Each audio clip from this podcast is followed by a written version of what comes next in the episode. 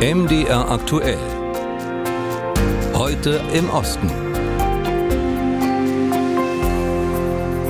Das ist also unser Blick Richtung Osteuropa.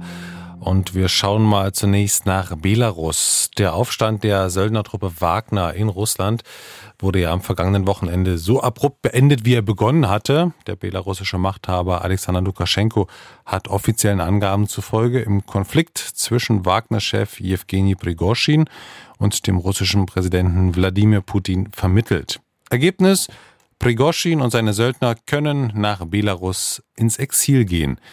Was die Präsenz von Prigoschin und seiner Truppe für Belarus und den dortigen Machthaber Lukaschenko bedeutet, darüber konnte ich mit dem Journalisten Christian Henkel sprechen.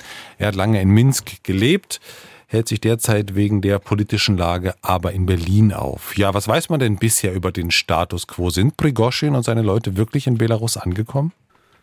Es gibt eine Aussage von Alexander Lukaschenko selbst. Vor zwei Tagen hat er persönlich bestätigt, dass Evgeny Prigoschin mittlerweile in Belarus angekommen ist. Seitdem gibt es allerdings keinerlei Fotos oder Filmaufnahmen von ihm. Es muss wohl erstmal davon ausgegangen werden, dass er in Belarus untergetaucht ist.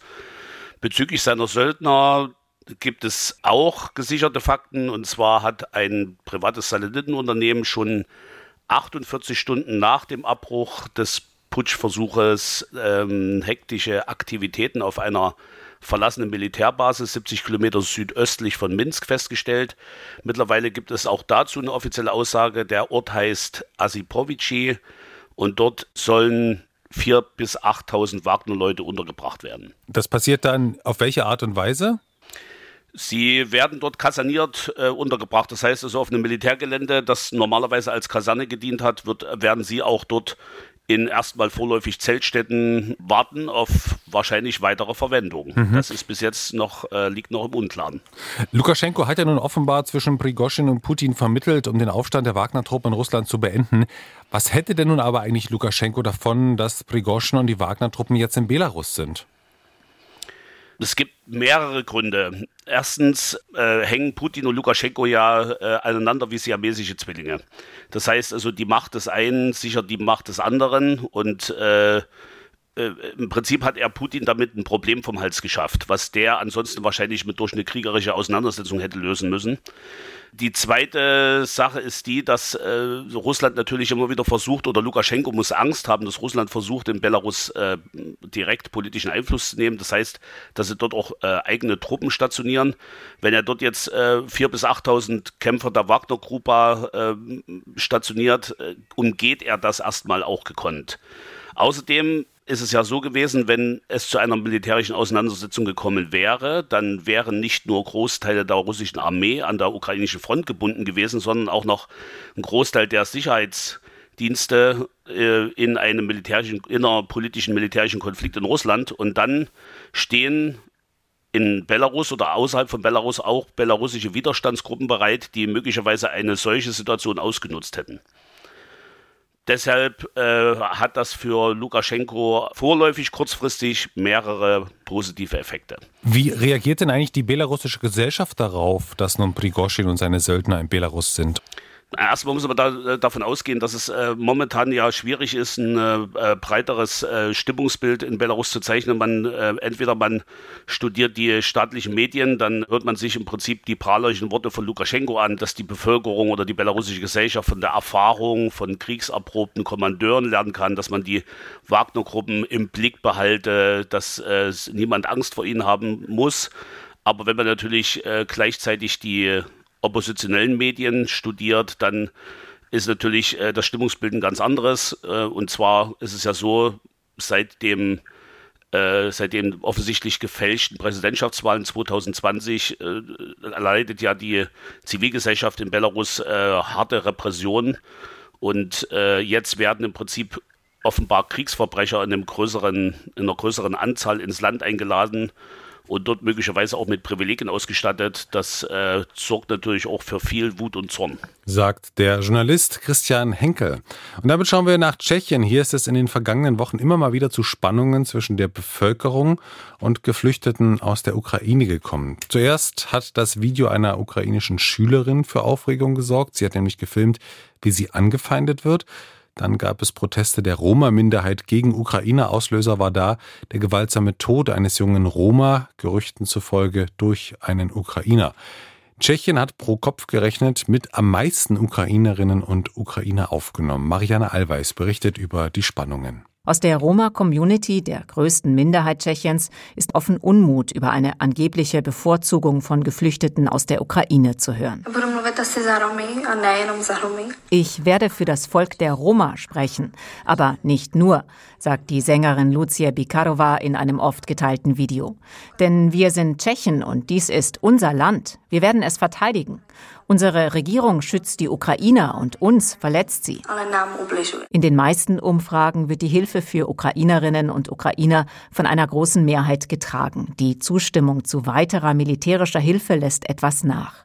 Spendenaktionen für humanitäre Hilfe und für Waffen sind in Tschechien weit verbreitet. Auf der anderen Seite verschärft die konservativ-liberale Regierung die Bedingungen für den Aufenthalt von Kriegsflüchtlingen aus der Ukraine. Ab Juli erhalten sie oft weniger Geld, offiziell um sich besser in den Arbeitsmarkt zu integrieren. Von Hilfsorganisationen kommt Kritik, von ukrainischer Seite dagegen nicht. Nach dem Tod des jungen Roma werben Vertreter der Ukrainer, der tschechischen Regierung und von Roma-Organisationen für gegenseitiges Verständnis auf einer gemeinsamen Demonstration in Prag und per Videobotschaft. Daher appelliere ich an uns alle, so Nikola Targosch von Romodrom, unsere Herzen, aber vor allem unseren menschlichen Verstand zu öffnen, damit wir hier alle in Frieden leben können. Die tschechische Regierung hat vor kurzem die erste Roma-Beauftragte des Landes ernannt. Ein Roma-Schriftsteller ist mit dem wichtigsten Literaturpreis ausgezeichnet worden. Auch wenn sie weiterhin große strukturelle Probleme sehen, loben dies Roma-Vertreter als Fortschritte, genau wie den Einsatz des neuen Präsidenten Petr Pavel. Als zweiter tschechischer Präsident nahm er vor kurzem am Gedenken an den Genozid an den Roma im Zweiten Weltkrieg in Leti teil. Soweit Informationen von Marianne Allweis. Transnistrien. Das ist ein schmaler Streifen in der Republik Moldau an der Ostgrenze zur Ukraine. 1992 hat sich Transnistrien gewaltsam von Moldau abgespalten. Allerdings erkennt kein Land außer Russland das de facto unabhängige Transnistrien an. Eine Friedenstruppe aus moldauischen, transnistrischen und russischen Soldaten überwacht an zahlreichen Checkpoints den Waffenstillstand. Zusätzlich sind schätzungsweise 1700 russische Soldaten in Transnistrien stationiert.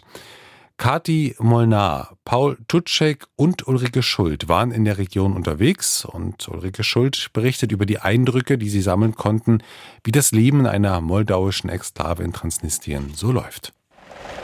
Eine Handvoll Lastwagen, Autos und Mopeds fährt auf eine Autofähre am Fluss Dniester. Die Fähre ist hier seit Sowjetzeiten unterwegs. Auf der anderen Seite liegt das Separatistengebiet Transnistrien. Auch Juri Kozofan ist unter den Fahrgästen und fährt in sein Dorf, das in einer moldauischen Exklave in Transnistrien liegt. Die Fähre ist die einzige Verbindung dorthin. Auf der anderen Uferseite muss Juri als erstes durch einen Checkpoint. Der ist mit moldauischen, transnistrischen und russischen Soldaten der sogenannten Friedenstruppe besetzt. Die haben mein Auto schon oft kontrolliert. Gemäß Waffenstillstandsvereinbarung haben sie das Recht dazu. Sie dürfen nach Waffen, Munition, Giftstoffen und Drogen suchen. Aber sie verletzen diesen Vertrag immer wieder. Die halten dich an, wann sie wollen.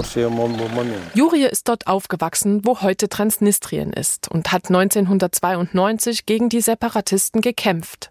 Nach dem Krieg ist er geblieben, hat aber immer wieder Proteste gegen die von Russland unterstützten Separatisten organisiert. Deshalb wurde er dann 2014 zur unerwünschten Person erklärt. Ich habe ein Einreiseverbot von denen bekommen. Ich darf nicht mehr durch Transnistrien reisen, mich nicht mehr dort aufhalten oder dort wohnen. Seitdem lebt Juri in einer moldauischen Exklave in Transnistrien. Früher war er ein wohlhabender Unternehmer, Heute versucht er mit seinem Campingplatz direkt am Flussufer des Dniester etwas Geld zu verdienen. Die ersten Gäste der Saison, ein paar junge Leute mit Kindern, kommen aus Transnistrien, Touristen, auf die Juri angewiesen ist. Normalerweise spricht Juri Rumänisch. Jetzt ist er mit Jenja, einem der Gäste, auf Russisch ins Gespräch gekommen. Zhenya macht es nichts aus, auf moldauischem Gebiet zu sein. Es gibt hier keine Grenze zwischen den Uferseiten. Wir sind ein Volk. Zumindest meine Generation hat noch nie irgendeine Trennung erlebt. Aufgrund der Sprache oder so.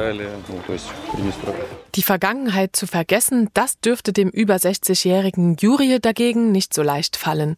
Zumal russische Truppen in direkter Nachbarschaft ihren Angriffskrieg gegen die Ukraine führen.